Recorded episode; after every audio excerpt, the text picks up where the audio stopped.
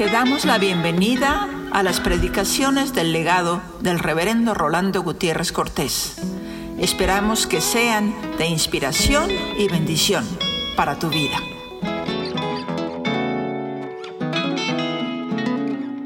¿Por qué buscáis entre los muertos al que vive? No está aquí, mas ha resucitado. Este fue el mensaje del cielo a los hombres. Isaías 53. Hay más de 300 profecías en el Antiguo Testamento que se cumplieron una a una en la persona de Jesucristo. Y no quiero mencionarlo como un argumento que los judíos deben considerar para reconocer en Jesús de Nazaret al Mesías que habría de venir, sino para que nuestra fe, que se nutre de la lectura de la palabra del Señor, sea corroborada y que nos percatemos de que Dios, habiendo hablado en otros tiempos a nuestros padres por los profetas, y con más de 300 indicaciones de que habría de venir el Mesías para redimirnos a nosotros, en los postreros días vino para nuestra redención. Una de las profecías más elocuentes es la que tiene el profeta Miqueas cuando dice, y tú Belén, Efrata, pequeña entre las tribus de Judá, de ti saldrá en ti, nacerá el que habrá de salvar al pueblo de Israel. Y Jesús nació en Belén cumpliendo la profecía incluso de la ciudad en donde habría de nacer, pequeña, y sin embargo, escogida por Dios para que allí naciera nuestro Señor. Pero en Isaías 53 tenemos una profecía fundamental en cuanto a nuestro Señor, en donde toda su vida su pasión y su muerte están retratados.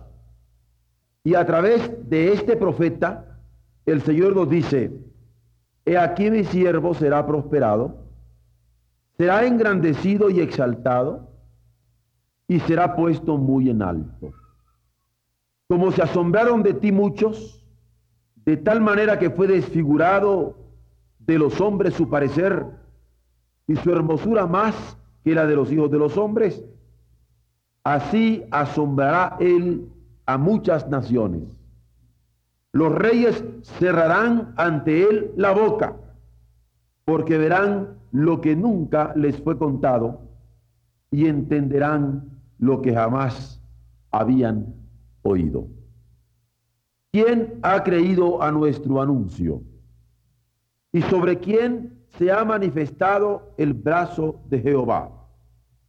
Subirá cual renuevo, cual retoño, delante de él, y como raíz de tierra seca, porque Jesús en las profecías va a ser nombrado como el retoño, como el renuevo del tronco de Isaí.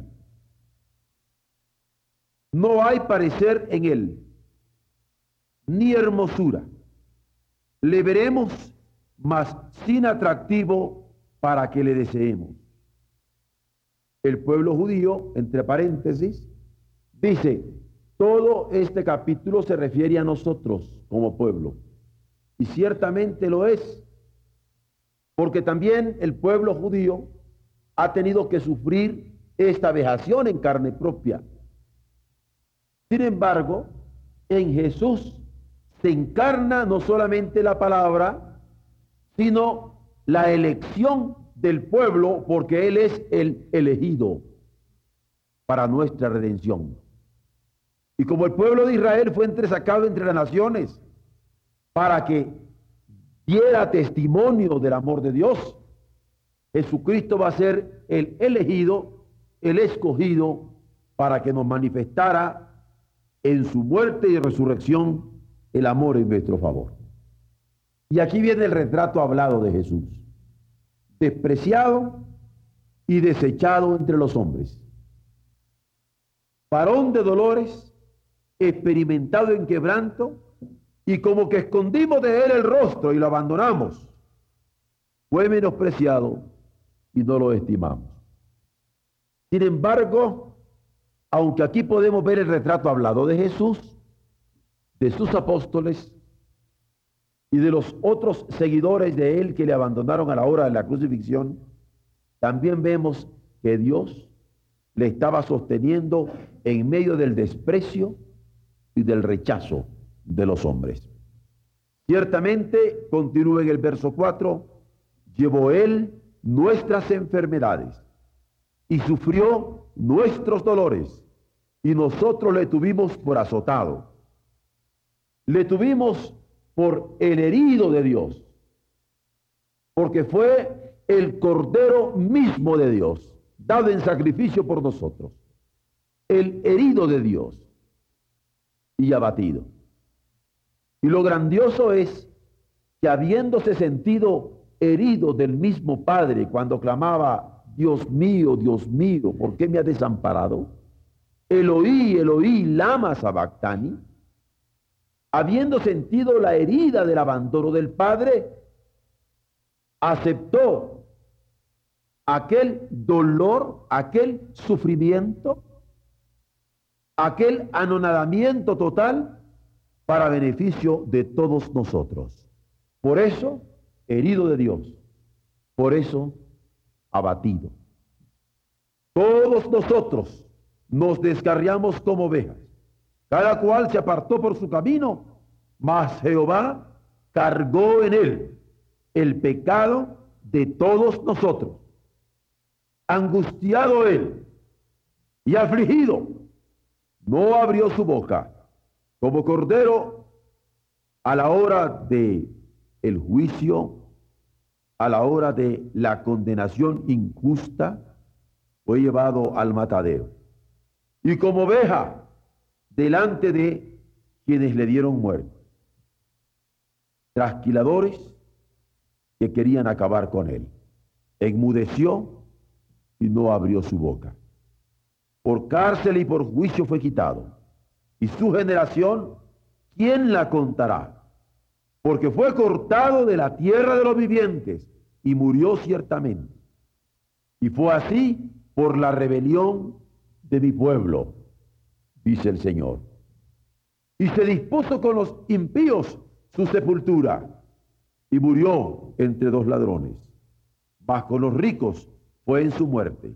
José de Arimatea y Nicodemo proveyeron la tumba y los óleos de que necesitó para su sepultura, aunque nunca hizo maldad ni hubo engaño en su boca. porque Quien no conoció pecado, se hizo pecado por nosotros para que fuésemos hechos nosotros justicia de Dios en él. Con todo eso, Jehová quiso quebrantarlo, sujetándolo a padecimiento.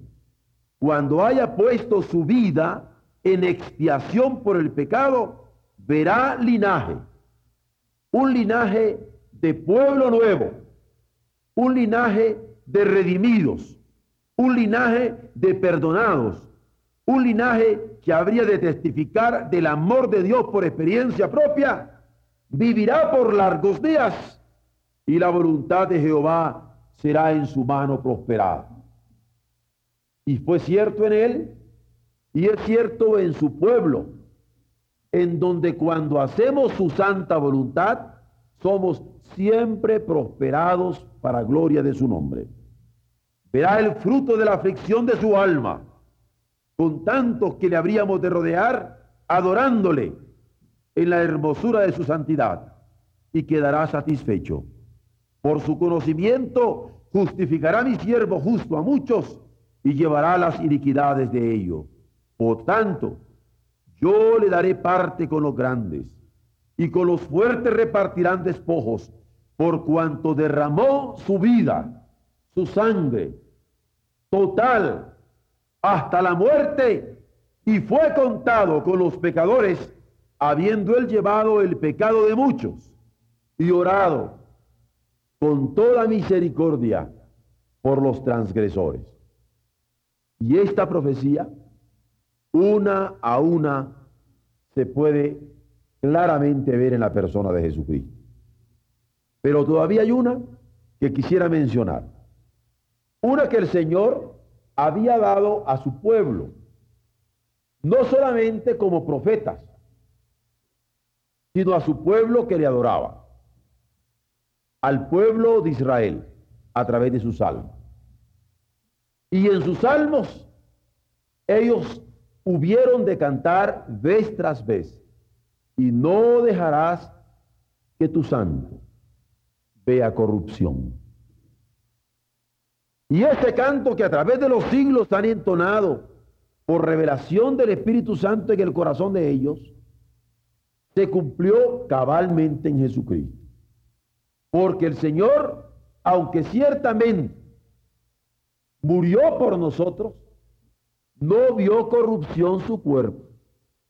Su carne no sufrió podredumbre, mostrando que el poder de la resurrección, el poder de la vida era del Padre y que estaba actuando en Jesús el Hijo. Por eso el mensaje de los ángeles. ¿Por qué buscáis entre los muertos al que vive? Deberíais haberlo entendido hace mucho tiempo.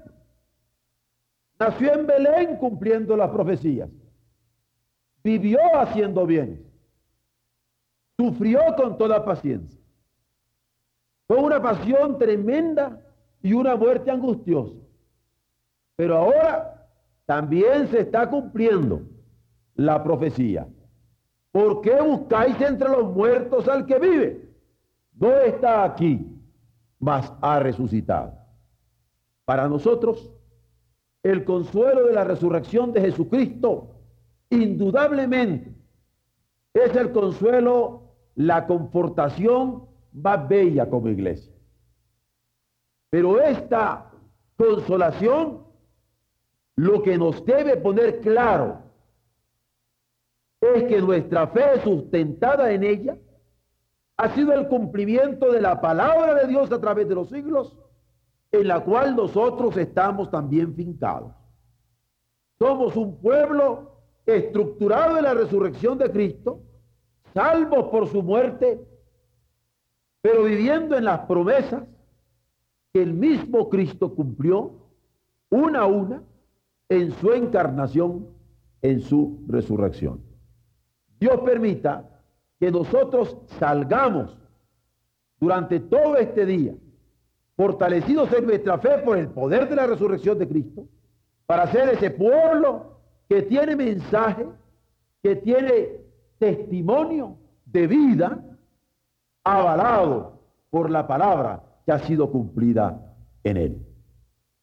Bendito sea Dios, porque nos permite letra a letra percatarnos, darnos cuenta, tomar conciencia de que Él es fiel, de que su santidad ha afectado nuestra vida, de que su amor no sostiene y no falla, nunca falla.